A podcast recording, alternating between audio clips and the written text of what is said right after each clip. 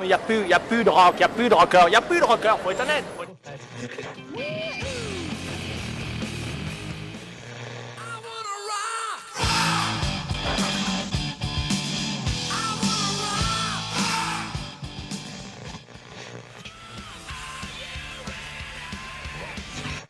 You'll never look at music the same way again. Et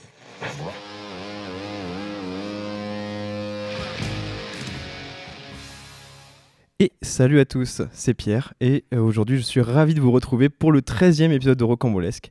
Normalement l'émission qui retrace l'histoire du rock, mais ce soir, petit hors-série. Mesdames et messieurs, ce soir nous allons parler de musique de jeux vidéo et pour ce faire je suis accompagné de mon ami Martin Ledoux. Alors Martin, merci d'avoir accepté mon invitation. Euh, très content que tu sois là pour euh, me présenter ta sélection. Merci pour l'invitation. C'est un plaisir d'être ici pour pouvoir recommander mes coups de cœur. Alors, pour commencer cette émission, chers auditeurs et auditrices, je me suis dit qu'il serait intéressant de quand même garder un lien avec les racines de Rocambolesque.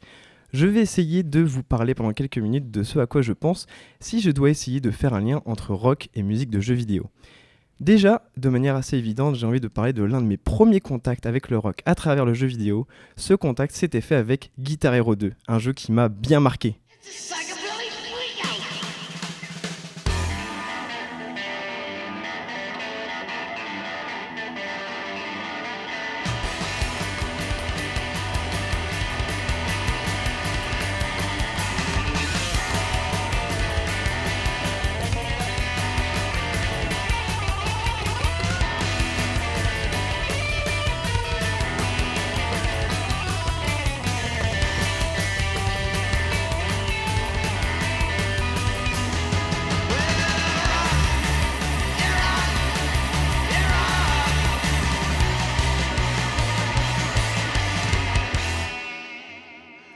Vous l'entendez, euh, Guitar Hero, ça y allait fort. Ça, c'est Psychobilly Freakout de Raven Horton Hit. Et toute la playlist de ce jeu m'a marqué et a en partie participé à me construire musicalement. Il y avait Iggy Pop, Black Sabbath, Iron Maiden, Police, Anthrax, Megadeth, bref, c'était fou. J'avais 12 ans et je branchais une guitare en plastique sur un PlayStation 2 pour découvrir ces sons. Beaucoup d'émotions. Guitar Hero 2, c'était quand même assez légendaire. Tu pouvais choisir ton guitariste, personnaliser sa guitare et l'ambiance un peu punk rock qui se dégageait était juste parfaite. Donc voilà, évidemment que pour parler de lien entre jeux vidéo et rock, je me devais de parler de Guitar Hero. Et je ne parlerai pas de cette pâle copie qu'est Rock Band. Et l'air de rien, c'est en partie avec ces jeux que j'ai découvert le grunge de Nirvana et Pearl Jam. Je dis en partie puisqu'il y avait aussi le MP3 de mon frère. Et là, puisqu'on en est à parler de grunge, je voulais faire un aparté rétro gaming. Écoutez ça et osez me dire que c'est pas juste du Nirvana en 16 bits.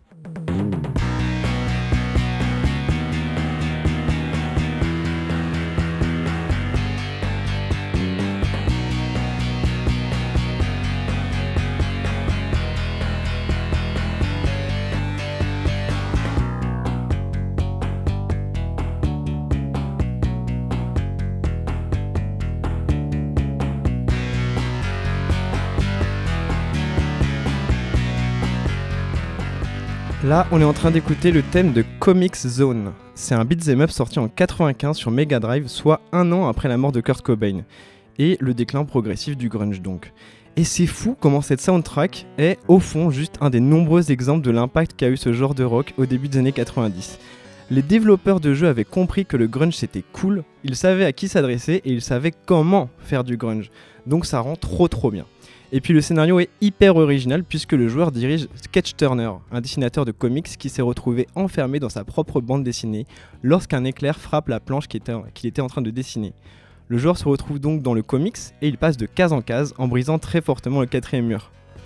En plus, il y a moyen que ça te plaise, Martin, puisque l'univers de Comic Zone, euh, c'est donc celui de la bande dessinée par le héros. Et niveau inspiration, les développeurs citent notamment X-Men et les romans graphiques de Dark Horse Comics, donc euh, une petite pépite. Et au vu de sa soundtrack, je trouve que c'était logique de parler de lui quand on parle de lien entre rock et jeux vidéo. Quand on parle de ça, il faut aussi parler de Brutal Legend, mais moi je vais être honnête, j'y ai pas joué. Mais j'avoue que la soundtrack de ce beat'em all m'intrigue avec Black Sabbath, Motorhead et Van Halen. Et j'ai été d'autant plus intrigué quand j'ai vu que le héros principal a les traits et la voix de Jack Black du groupe Tenacious D. Intrigant donc. Par contre, s'il y a bien un jeu auquel j'ai joué, c'est GTA San Andreas. Reach out, touch faith.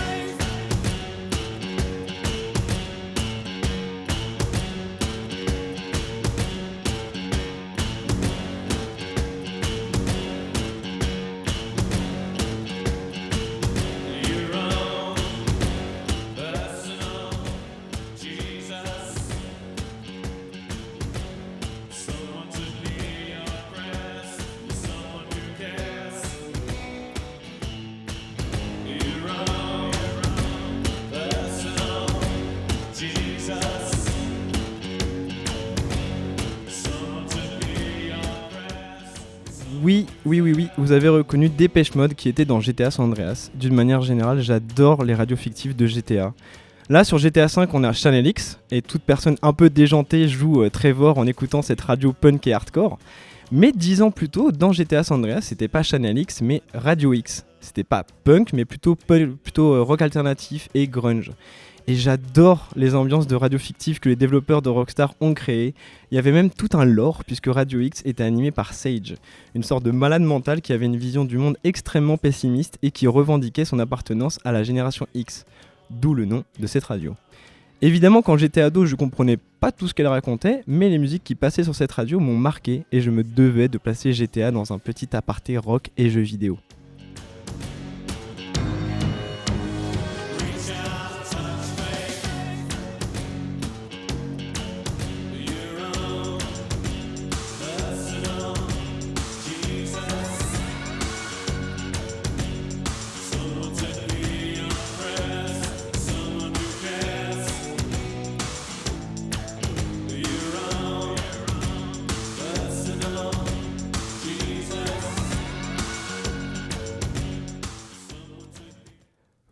Qui conclut donc euh, la petite partie où je parlais de ce que m'évoque le lien entre rock et jeux vidéo.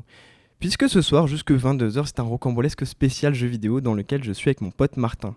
Et maintenant, c'est l'heure de nos sélections.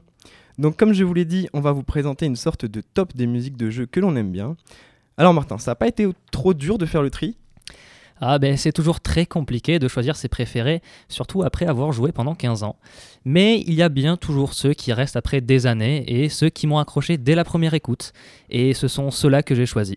Ok, et donc ces sélections que l'on a faites, je te laisse l'honneur de les inaugurer. Tu as choisi de commencer par quoi? J'ai choisi de commencer par un jeu très récent, God of War Ragnarok. Bear McCreary est un compositeur à surveiller attentivement. Déjà bien connu pour euh, Black Sails et Battlestar Galactica, Bear McCreary délivre en 2018 un excellent album pour le reboot de la franchise God of War. Ce reboot est un peu le modèle type d'une franchise qui a su évoluer pour s'adapter aux envies des joueurs. Ces deux nouveaux jeux sont une des meilleures surprises de la génération de consoles précédentes. Ici, j'ai choisi A Son's Path, qui provient donc de la suite God of War Ragnarok. A Son's Path, c'est le thème du personnage Atreus, le fils de Kratos, ancien dieu de la guerre du panthéon grec, venu s'exiler dans les royaumes des dieux nordiques. En contraste avec le thème de Kratos, qui est puissant, posé, maîtrisé, le thème d'Atreus, lui, est survolté, incontrôlable et enjoué, donc une fidèle représentation du personnage. Un rythme endiablé pour une séquence mémorable où Atreus a l'occasion d'être lui-même dans la terre de ses ancêtres. Mais l'ensemble des bandes-sons de McCreary pour les deux God sont des immanquables et sont parmi les meilleures compositions des AAA de ces dix dernières années.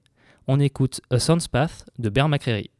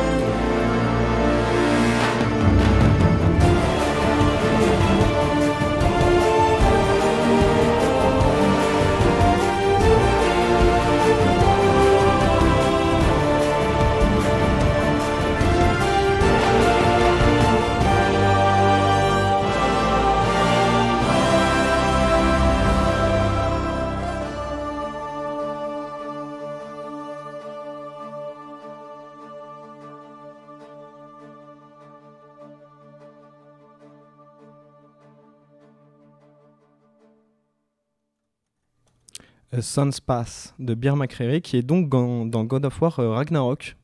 Et oui, bah, c'est du très très grand McCreary. Ah ouais, bah j'adore, ça bouge. Tu sais que je les ai pas tous écoutés, hein, justement, là, les morceaux que, que tu as mis dans la sélection avant de les lancer.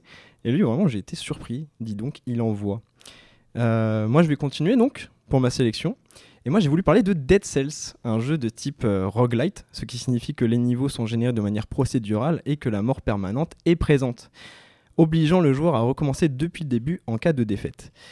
Donc Dead Cells, comme vous l'avez compris, c'est un jeu où l'on meurt quand même beaucoup et où l'on recommence depuis le point de départ, mais en étant un peu renforcé. Et là, de manière assez évidente, on se dit qu'une musique de roguelite, il vaut mieux qu'elle soit très bien choisie, puisqu'on sera amené à l'entendre assez régulièrement. Et les compositions de Johan Lolan sont parfaites pour ça. C'est l'ambiance idéale pour coller au thème médiéval présent dans le jeu, tout en donnant un certain dynamisme. On n'est pas si déçu que ça d'être mort, puisque la musique nous motive à recommencer. Le jeu se distingue par son système de combat fluide et exigeant, offrant une grande variété d'armes, de sorts et de compétences à débloquer. Et je trouve sincèrement qu'il y a une énergie dégagée par la musique qui fait que toi-même tu te sens plus puissant. En plus, pour tous les Bordelais qui nous écoutent, eh, ça c'est un jeu d'ici. Prisoner's Awakening, allez c'est parti.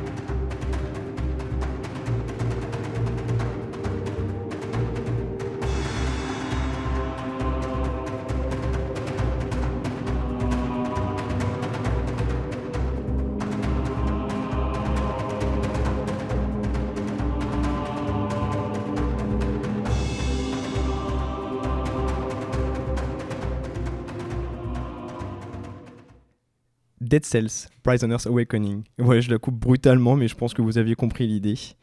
Et là, on va enchaîner, on continue aux sélections. Vous êtes bien sur Radio Campus Bordeaux 88.1, épisode de Rocambolesque spécial euh, musique de jeux vidéo.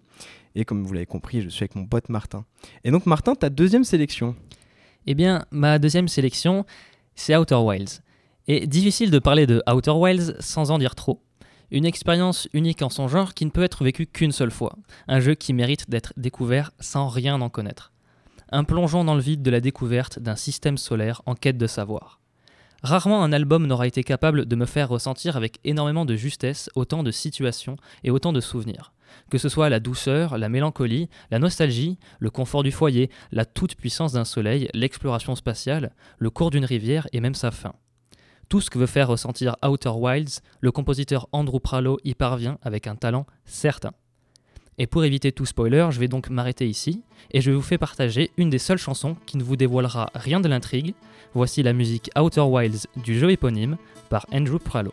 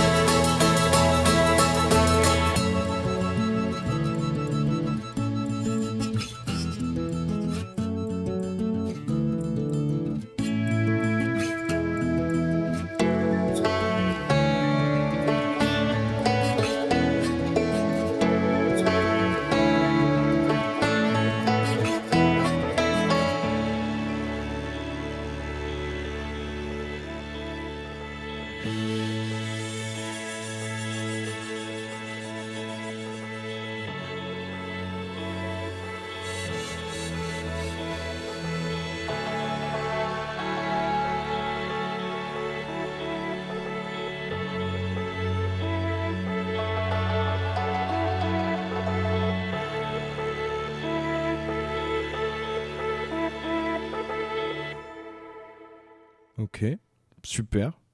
Moi j'aime bien, hein, tu le sais.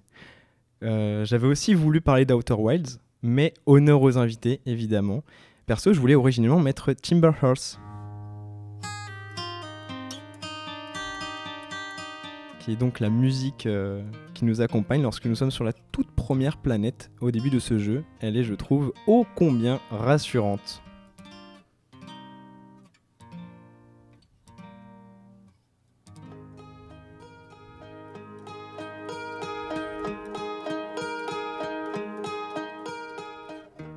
Mais tu as déjà sélectionné du Outer Wilds, je vais donc parler d'un autre jeu indépendant. Night in the Woods, sorti en 2017, un jeu dans lequel le joueur contrôle une jeune chatte noire nommée May, qui a récemment quitté son université pour retourner dans sa ville natale, Possum Springs. En apparence un jeu tout mignon, mais qui cache une réalité et des thématiques matures et qui parleront aux jeunes adultes, puisque May revient chez elle après avoir galéré à l'université où elle ne s'est pas fait d'amis, elle souffre de dépression et fait assez régulièrement des cauchemars. D'ailleurs, cette partie de cauchemar est intéressante dans le gameplay. Vous l'avez compris, mesdames et messieurs, Night in the Woods n'est pas un jeu pour enfants, contrairement à ce que ses graphismes pourraient laisser penser. Et un jeu aussi profond méritait forcément une soundtrack réussie. C'est donc vers le compositeur canadien Alec Olovka que se tournera l'équipe de développement. Ayant déjà bossé sur Aquaria et Towerfall, il jouissait déjà d'une bonne euh, réputation sur la scène de musique de jeu. Et Night in the Woods sera encore un projet réussi pour lui. Il arrivera à donner une âme au moment de cauchemar de May. Dans ceci, notre héroïne principale se retrouve petit à petit, enfin, elle retrouve petit à petit ses amis qui jouent chacun euh, d'un instrument et ce sont ces instruments qui s'ajoutent petit à petit à la musique que le joueur entend. L'idée est excellente et de manière générale, l'ensemble de ce projet est incroyablement riche. C'est une très belle façon de terminer une carrière puisque malheureusement, Alec Olovka nous a quittés en 2019. Cette soundtrack sera donc son dernier chef-d'œuvre.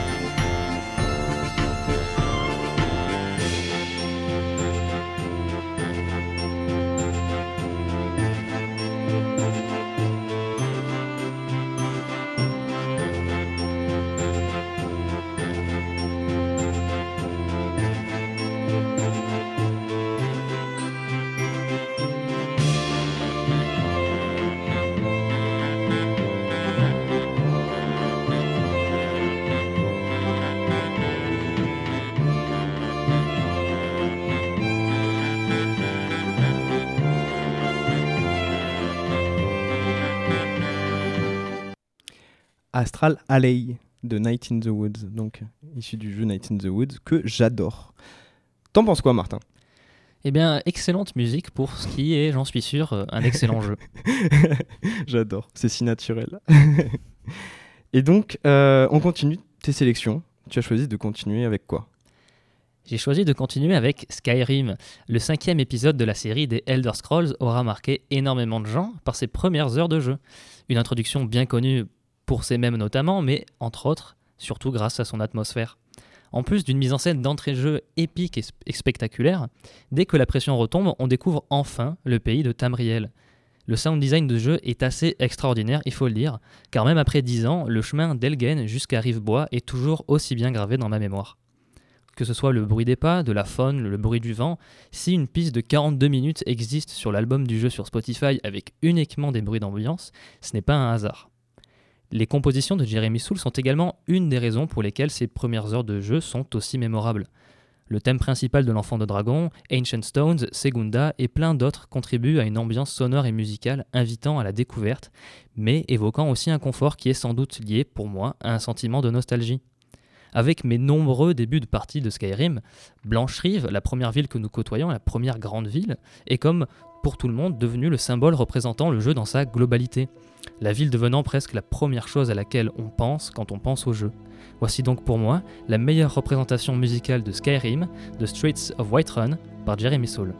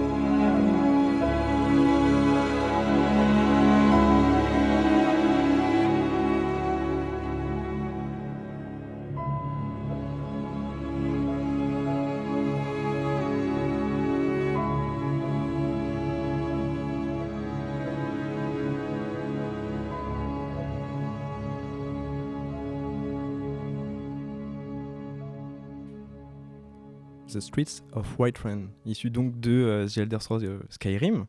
Tu sais que j'adore aussi cette musique. hein. Très souvent, je l'ai dans la tête et c'est toujours un plaisir de la réentendre quand tu relances Skyrim. Pour continuer, on va rester dans quelque chose de calme, puisqu'on va faire une ode au silence. Parlons d'un jeu grandement acclamé par la critique. Je parle de The Legend of Zelda Breath of the Wild. Et oui, au moins on reste un peu dans l'actu au vu de la sortie très récente de Tears of the Kingdom, auquel je n'ai pas encore joué, voilà, je le confesse. Mais j'ai hâte de le faire car mes souvenirs de Breath of the Wild sont quand même plus que nets. Évidemment, j'ai adoré cette liberté extrême qui a été laissée aux joueurs. J'avais accroché avec ce monde ouvert qui semble avoir connu l'apocalypse. Tout était parfait, les contrôles, la créativité dont il fallait faire preuve, la cohérence de cet univers. Mais il y a bien une chose qui m'a marqué, non pas par son omniprésence, mais plutôt par sa finesse. Je parle bien sûr de sa soundtrack.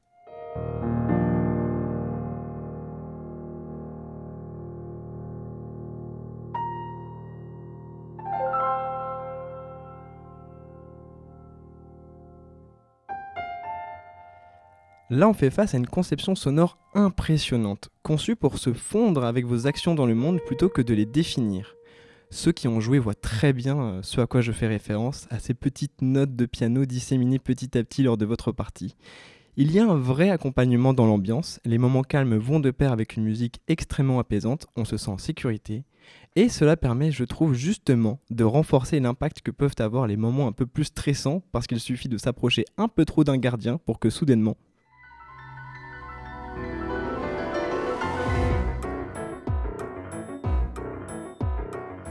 Et Eh oui, tu vois de quoi je parle. Eh bien vraiment, je maintiens que cet impact-là, il serait sans doute moins marquant si on avait tout le long des musiques trop riches. Là, l'accompagnement est très bien dosé et cela lui permet justement d'avoir beaucoup plus de force quand il est vraiment utilisé. Cette OST composée par un trio formé de Hajime Wakai, Manaka Kataoka et Yazuki Iwata est donc à mes yeux un véritable chef-d'œuvre et j'aimerais que l'on écoute le thème principal de cette soundtrack.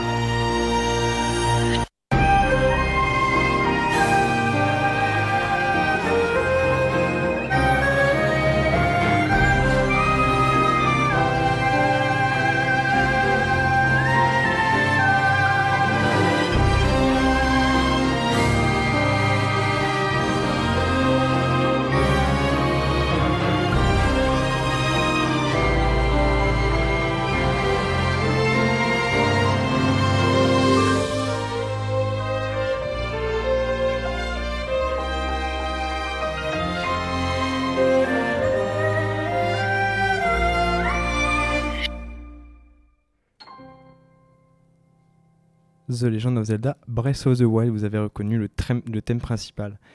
Et là, on va passer à une toute autre ambiance, puisque maintenant, Martin, tu vas nous parler euh, de science-fiction. Et oui, je vais vous parler de la trilogie Mass Effect, plus précisément Mass Effect 3. Mass Effect, c'est tout simplement la meilleure trilogie de science-fiction du jeu vidéo. Après deux opus nous plongeant dans une galaxie à l'histoire riche et travaillée, il est temps d'aborder la fin tant attendue par des millions de fans. Des personnages inoubliables, des thématiques très bien abordées, une histoire épique sur laquelle le joueur a son mot à dire. Bref, Mass Effect représente le sommet de ce que l'art vidéoludique peut faire. Les 15 ans du premier jeu pourront peut-être en effrayer certains, mais la version remasterisée sortie il y a peu permet de redonner un certain coup de jaune bienvenu à ce premier jeu. Pour conclure la trilogie Mass Effect, il faut créer de l'enjeu. Le début du troisième jeu est donc capital pour établir cette tension narrative. Sur Terre, les antagonistes surpuissants arrivent et commencent à répandre le chaos sur le berceau de l'humanité. Alors que Shepard, le personnage que le joueur contrôle, a l'habitude de toujours triompher de ses ennemis, il semblerait que la situation soit bien plus désespérée cette fois-ci. Une, introduction spectaculaire pour la conclusion d'un monument et du jeu vidéo et de la science-fiction, accompagnée par cette musique, Living Earth, de Clint Mansell, pour Mass Effect 3.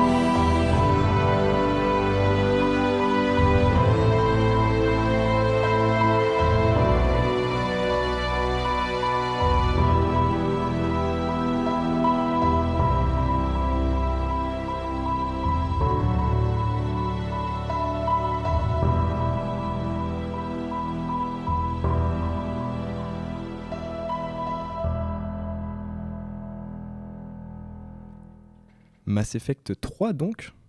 J'aime beaucoup. Ah je valide. On continue euh, nos sélections de musique de jeux vidéo. Et moi j'avais envie de parler de Life is Strange, donc une saga de jeux vidéo que j'avais fortement appréciée dès le premier épisode.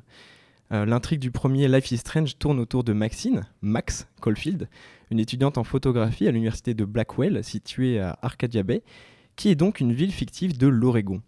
Et Max découvre qu'elle a la faculté de revenir dans le temps sur de courtes périodes, ce qui lui permet de revenir sur les choix cornéliens de son aventure.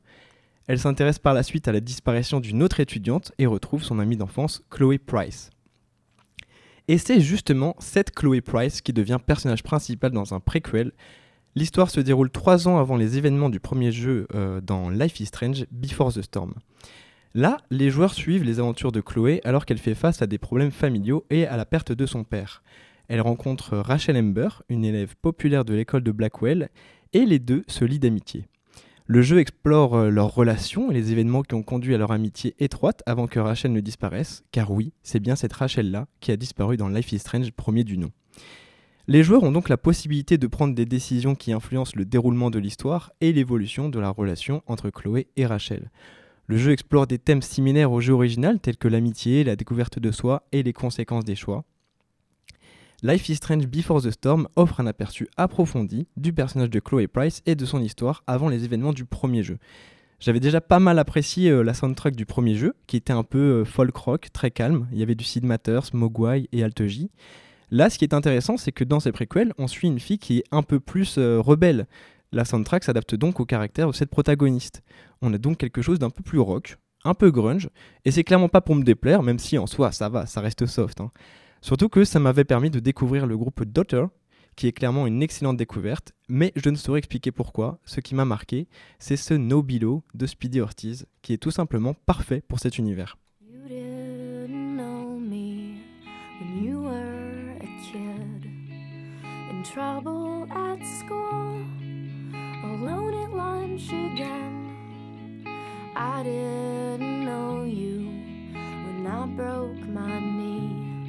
Spent the summer on crutches, and everybody teased. Except for this one friend I almost forgot.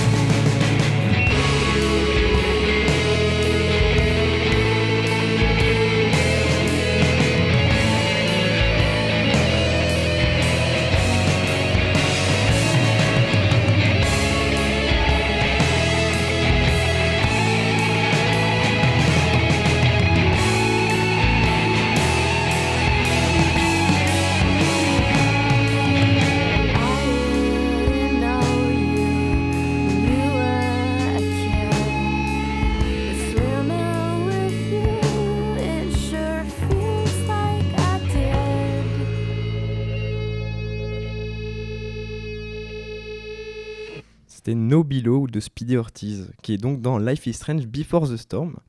Et on va continuer du coup euh, ce rocambolesque un peu hors série où l'on parle de musique de jeux vidéo. Et on retrouve mon ami Martin. Martin, qu'est-ce que tu as choisi ensuite? Eh bien, ensuite, j'ai choisi Assassin's Creed. L'âge d'or de la saga Assassin's Creed peut se résumer pour moi à l'introduction du deuxième volet. J'ai cependant longtemps hésité entre le travail de Jasper Kidd et de Lorne Baffle sur les différents Assassin's Creed. Tous deux ont de très bonnes musiques à leur registre sur différents jeux, mais je me suis dit qu'il fallait aussi reconnaître l'impact qu'a eu une musique sur le jeu qu'elle accompagne et aussi sur la franchise qu'elle accompagne. Il y a bien évidemment d'autres très bonnes musiques parmi la longue liste des jeux Assassin's Creed, mais celle que j'ai, choisie reviendra à de multiples reprises comme un symbole de la saga, voire même un leitmotiv servant à donner le ton du jeu en quelques minutes de musique. Après une courte introduction aux mécaniques du gameplay du jeu, Ezio Auditore, incarné par le joueur, se retrouve sur les toits de Florence en compagnie de son frère aîné.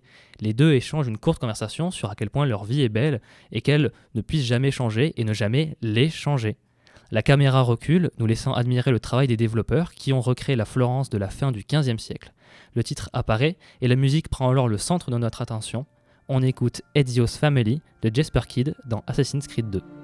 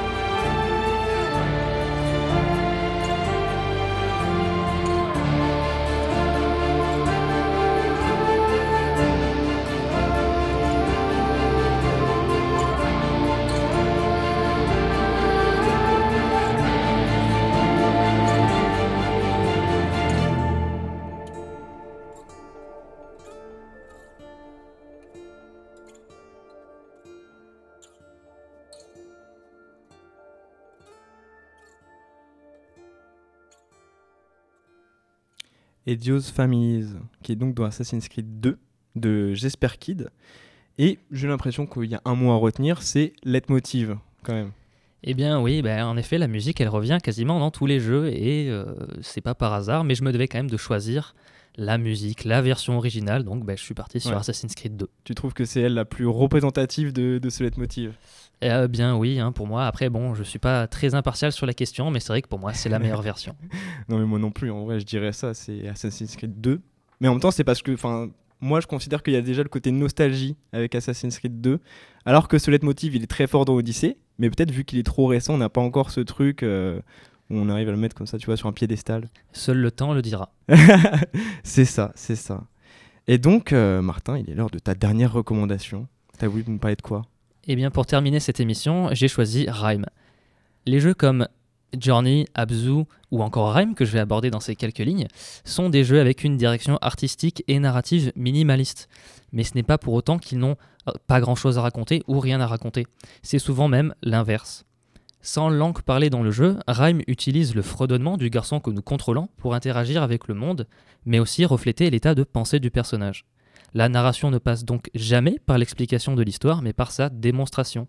C'est ce qu'on appelle au cinéma la règle du show don't tell, littéralement montre-moi, ne me, le- dis pas. Donc, ce procédé-là ce procédé-là réussit à créer une fluidité narrative qui permet de transmettre au joueur les sentiments que le jeu veut lui faire évoquer avec une grande efficacité. Que ce soit le travail sur le son, l'apparence des personnages, les différents niveaux, le monde en général réussit à créer une ambiance particulière que très peu de jeux du genre arrivent à véhiculer, sauf comme je l'ai mentionné évidemment, euh, Journey et Abzu pour reprendre ces exemples-là. Un jeu comme Rhyme doit également énormément à ses compositions musicales, créant une atmosphère inoubliable pour un jeu qui m'a personnellement beaucoup touché de par ses thèmes et sa direction artistique globale.